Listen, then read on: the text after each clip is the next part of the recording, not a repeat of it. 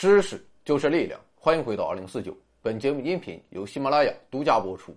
再送一部海蓝色 iPhone 十二 Pro Max，一百二十八 G，两块四毛九不行了，四块九又有点多。今天整个平均数三块七，感谢老板赏口饭吃，祝你好运。仅就目前人类有限的认识来看，自然规律是纯粹的，是客观的，是可以认识的。有道是“天地不仁，以万物为刍狗”。相对的，人是复杂的、主观的，是难以认识甚至不可认识的。同时，人也充满了各种欲望。于是，复杂的人为了掌握纯粹的自然规律，便发明了科学精神，希望借助科学精神提高人类认识自然、改造自然的能力。虽然“科学精神”啊这几个字在今天已经被某些人彻底搞臭了，他们张口闭口啊就是科学精神，甚至这些科学原教旨主义者已经把科学变成了某种深度迷信。但事实上啊，他们无非就是企图把自己包装成科学的代言人，并由此从中获益。这与我这样的下三滥的无良奸商没有任何不同。唯一的区别就是，我不立牌坊，我抄袭，我洗稿，我胡编乱造，我鬼哭狼嚎，我不要脸，我怕谁？当然了，除去调侃的意味，实事求是的说，那些真正的在践行科学精神的伟大的科学家们，确实大大推动了人类文明的历史进程。但遗憾的是，人终究是不完美的，也终究要生活在。充满斗争的人类社会之中，所以不可避免的，我们想要了解宇宙的远大抱负与自身固有的缺点，总是在发生着相互作用，而必然要有人参与的科学领域，更是充斥着人的欲望与斗争，时刻展现着理性与世俗的激烈碰撞。这些碰撞啊，或许谈不上有多么的惊天动地，但至少也是一段段。值得玩味的故事，就比如说关于化学元素的发现。欢迎收看《化学元素中的权力游戏》。一般来说啊，化学元素的命名，要么是根据发现者，或是为了纪念某位大科学家，比如纪念门捷列夫的门，纪念爱因斯坦的爱，纪念诺贝尔的诺；要么就是根据元素所展现的物理化学性质。比如紫色的碘、银色的汞、懒惰的漾、盛水的氢、窒息的氮，要么就是古已有之啊，比如金银铜铁锡这样的金属元素。总之，以上这些命名方式与政治和权力它并没有多少关系，但是有一个元素却打破了这一常规，因为它的命名关系到一个苦难的国家，以及这个国家所诞生的一位伟大的。科学家，这个国家便是波兰。由于地处东西欧交锋的最前沿，波兰这个国家是强敌环伺，东有俄罗斯，西有德意志、奥地利、匈牙利。在历史上，这些国家没有一个是擅长，他们各怀鬼胎，长期在波兰的国土上进行了混战，并交替对波兰实现占领。由此。波兰一度被称为“滚轮上的国家”与“上帝的游乐场”。可以说，波兰它不仅没有存在感，它的存在已经是个奇迹。但是，就是这样一个处于边缘的国家，却因为一位伟大女性的成就，再度成为了全世界的焦点。一八六七年，玛丽·斯科沃多夫斯卡出生于波兰首都华沙，正是在那一年。门捷列夫第一次在自己的手稿上画出了元素周期表的雏形。或许冥冥中自有天意，玛丽的一生便与化学结下了不解之缘。少年时代的玛丽不仅在科学领域表现出了非凡的才能，同时也是一位热血的民族主义者。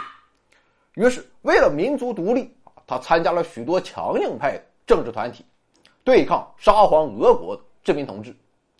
但沙皇俄国却是浪得虚名，没多久，玛丽便成功上了俄国殖民当局的黑名单。于是，为了安全起见，玛丽便去往了波兰的另一文化中心，当时由奥地利占领的克拉科夫。不过，奥地利虽然已经元气大伤，克拉科夫不像华沙那样危机四伏，但与此同时啊，他的教育水平与华沙也不在一个档次。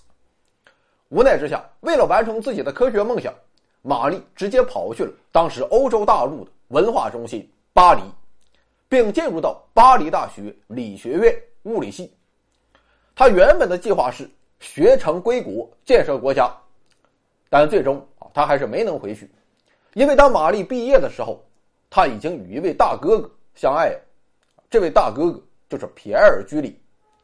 一八九五年，两人结婚，玛丽也更名为玛丽·斯科沃多夫斯卡·居里，世人习惯将其称为居里夫人。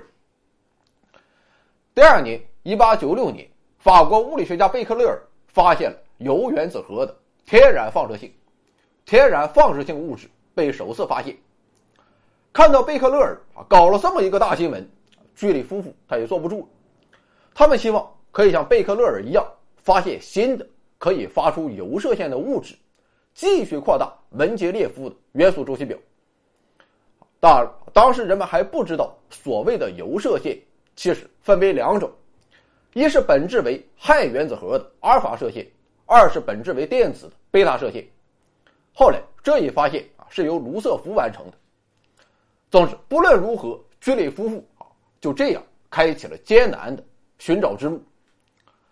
但是进展很不如意，因为借助着皮埃尔·居里自制的测量铀射线强度的仪器，居里夫人发现，任何物质的铀射线强度都与其中的铀的含量成正比。也就是说，任何物质的铀射线强度都不可能超过铀。啊，如此看来。发现新元素也就不可能了。但是皇天不负苦心人，就在一八九八年的一天，当居里夫人在测试沥青油矿和铜油云母时，突然发现他们在测试仪器中所引起的电流，居然要比纯油还高出四百倍。这就意味着在这两种天然矿物中，还有比油的放射性更强的未知物质。最终，经过大量的工作之后，居里夫妇终于发现了两种全新的元素。借此，居里夫妇与贝克勒尔共同获得了1903年诺贝尔物理学奖。在当时，关于元素方面的研究，物理与化学之间分的还不是很清楚，所以当居里夫人后来实现了其中一种元素的提纯后，她第二次获得的是诺贝尔化学奖。1944年。美国化学家西奥多·希伯格与他的研究小组发现了第九十六号元素，并以居里夫人的名字将其命名为“居”。从此开始，凡是同元素周期表相关的工作，才最终确定属于化学范畴。当然，这是后话，也与本期节目没有什么关系。按照套路，作为两个全新元素的发现者，居里夫妇自然享有。新元素的命名权，其中第八十八号元素的命名还是粗暴，直接命名为放射的元素这就是镭。而对于第八十四号元素，居里夫人打算玩点不一样。考虑到放射性元素的发现在全世界所引起的轰动，居里夫人决定利用第八十四号元素的命名，来纪念自己那个命运多舛的祖国。可以说，在此之前，没有哪个元素的命名是出于政治原因的，而居里夫人打破了这一常规，于是该元素被命名为钋。居里夫人认为自己这一大胆的举动可以吸引全世界的注意，从而鼓舞波兰独立斗争。但最终的结果却是，人们表示你爱叫啥就叫啥。相比于波兰的独立运动。我们更感兴趣的还是你居里夫人的私生活。毕竟在当时那个年代，一位女性获得诺奖，人们不免要想入非非。而且居里夫人啊，还真给好事者提供了一点八卦的素材。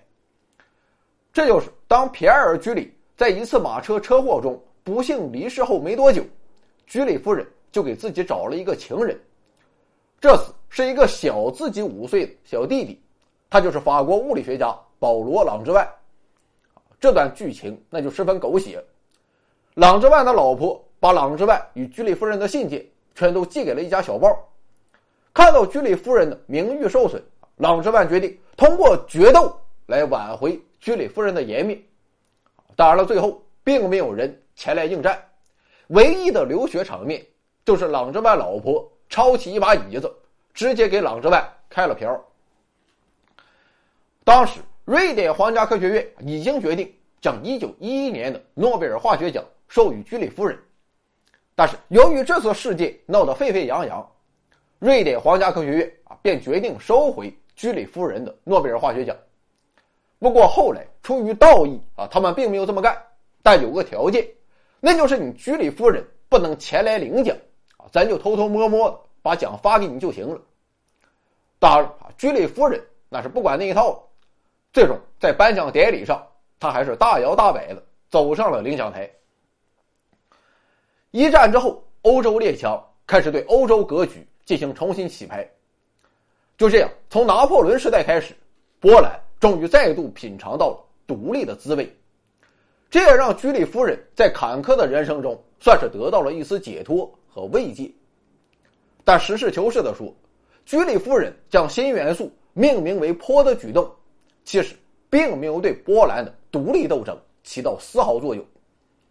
更加讽刺的是，钋这种金属用途十分有限，而且它的衰变速率非常快，半衰期只有一百三十多天，基本上过了两年，放射性就荡然无存。